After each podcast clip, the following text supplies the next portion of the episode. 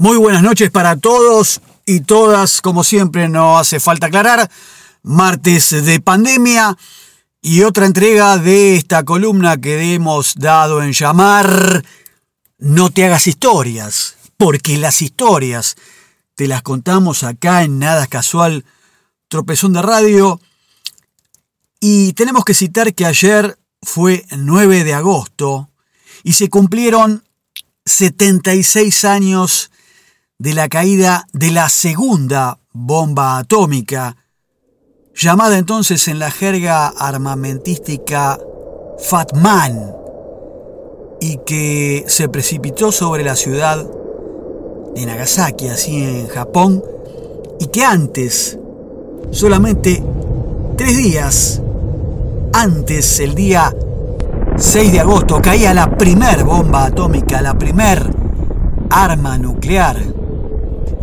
sobre la ciudad de Hiroshima, la famosa bomba apodada Little Boy.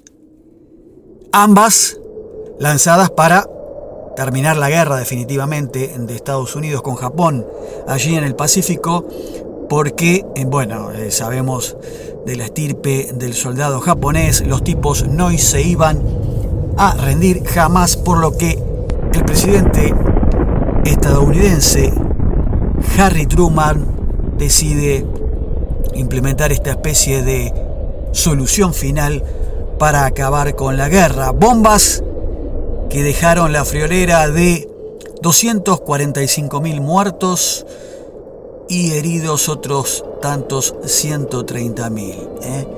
Eh, a mí particularmente para Japón, la reconstrucción de aquel país, que es uno de los dos que más admiro en la historia. El otro caso justamente también es el de Alemania, arrasada y bombardeada como escenario principal durante la Segunda Guerra Mundial. Pero lo que vamos a hablar hoy acerca de Japón es que en cuanto al idioma, seguro habrán visto alguna vez una película de ninjas, ¿quién no?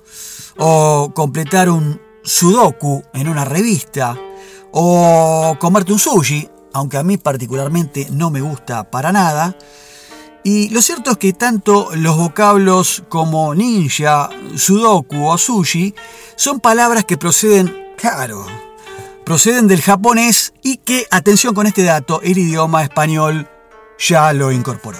Pero no son las únicas, no, porque según un reciente recuento de la Fundación del Español Urgente, Fundeu, el diccionario del castellano avalado por la Real Academia Española, más conocida como RAE, cuenta con 59 palabras de origen nipón. Otras investigaciones sostienen que el español tiene 92 japonesismos, como se denomina, claro está, este conjunto de palabras. Y si ponemos la lupa aquí, en nuestra región, en América Latina, hay un país específicamente Perú, donde existe una gran comunidad de descendientes de japoneses, y allí, en ese país, las palabras se cuentan alrededor de 100. Sin embargo, la influencia del japonés en el idioma castellano no se puede comparar con otra lengua como por ejemplo el inglés o el francés. Ahora, según su investigación, hay palabras japonesas que ingresaron a la lengua española y datan del siglo, escuchen bien esto, 16.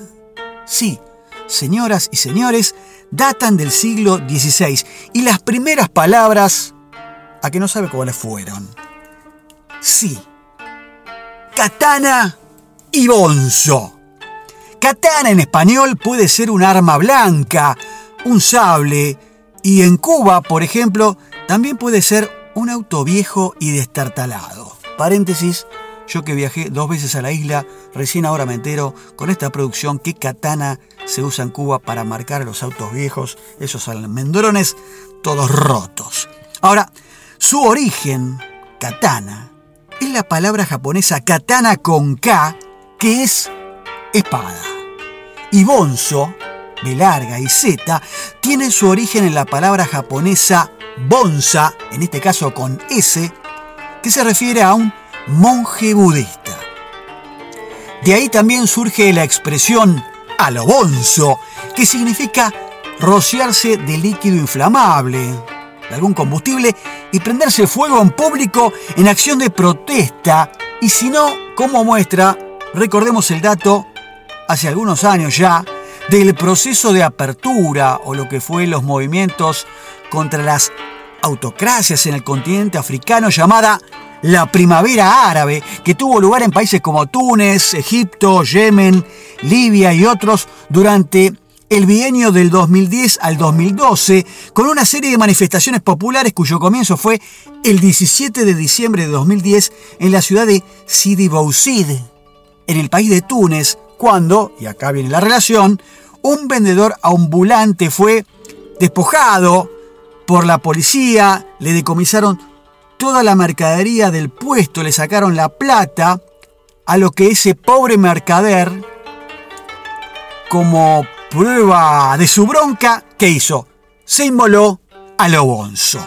Bueno, hay otras palabras incorporadas al idioma español que tal vez ni siquiera sepan ustedes que tienen origen japonés y acaban algunas. Por ejemplo, biombo, emoji, futón. Futón, aclaremos, se trata de una colchoneta de algodón que sirve como asiento o cama típica de Japón. Karaoke, soja y tsunami que en los últimos 20 años, como hubo dos grandes catástrofes naturales que dejaron cientos de miles de muertos, bueno, el español termina incorporando este vocablo. Y nos referimos al tsunami de aquellos recordados en el Océano Índico en el 2004 y en Japón, en Fukushima en 2011. Cabe aclarar que la escritura del idioma japonés, interesante este dato, no cuenta con un alfabeto como el español, sino que tiene lo que se llama silabarios. Sin embargo, los sonidos del japonés son muy parecidos a los de nuestro castellano. El japonés, por ejemplo, tiene cinco vocales, y al igual que nosotros, y a lo mejor el sonido TS es una T y una S o la R, pueden tener algún tipo de diferencias. En el idioma español predominan los japonesismos relacionados a las artes marciales y el deporte, claro está, como ninja, samurai, judo, sumo, karate, aikido, por nombrar solamente algunos. También en la gastronomía como sushi, sake, ajinomoto, que sería un condimento, surimi, esa pasta hecha a base de carne de pescados blancos, tempura, que sería verduras o pescados fritos previamente rebozados en harina, o el famoso tofu, recoge entonces el diccionario de la RAE. Y luego hay términos relacionados a la vestimenta y las tradiciones como kimono, geisha, bonsai y origami. Bueno, el gran número de palabras empezó a entrar en nuestro idioma español en la segunda mitad del siglo XIX e inicios del XX, cuando se inició la restauración Meiji en Japón alrededor del año 1868. Se trata del reinado del emperador japonés Meiji Tenno, en el cual el país comenzó un periodo de modernización y occidentalización. Y más tarde, en la década de 1980 hasta el primer decenio de los años 2000, se observa que hay bastante movimiento de las palabras relacionadas a la tecnología y a la alimentación. Perú, por ejemplo, es el país de habla hispana de América Latina con la mayor comunidad de descendientes de japoneses. Valga recordar esta última elección, los principales eh, contendientes al puesto de presidente allí en Perú fueron eh, Pedro Castillo, el actual presidente electo, y eh, la hija de el presidente Fujimori, Keiko fue la otra competidora que llegaron justamente a la instancia del balotaje. La comunidad más grande de la región, no obstante, está en Brasil. Se calcula que los Nikkei, término que designa a los inmigrantes japoneses y sus descendientes, son más de 100.000 en Perú. La llegada de inversiones a través de restaurantes japoneses, tras la grave crisis económica en 2009, en Perú estamos hablando, implicó que términos relacionados con la comida comiencen a ser utilizados y reconocidos fuera de la colonia Nikkei. Entre ellos están los relacionados con la cortesía, como por ejemplo el saludo arigato, que quiere decir muy agradecido, o oayo, con H y con Y, que quiere decir buenos días, o sayonara, que es el adiós, hasta luego, saludo de despedida, y el iraya aimase, que quiere decir dar la bienvenida cuando vos llegás a un restaurante japonés. En el listado también están las palabras vinculadas a las relaciones familiares como bachan, que sería abuela o cualquier persona anciana, o hichan, que es abuelito, o kazan, la madre, o tosan, papá, y tomodachi, que es el amigo o compañero. Esto, bueno, solamente por nombrar algunos allí en Perú. Y las que están relacionadas a la tradición como Fotoquesama, que sería el altar que se ve en algunas casas peruanas, donde se rinde culto a los antepasados constituidos por una foto de la persona fallecida y pequeños platos que contienen comida como ofrenda.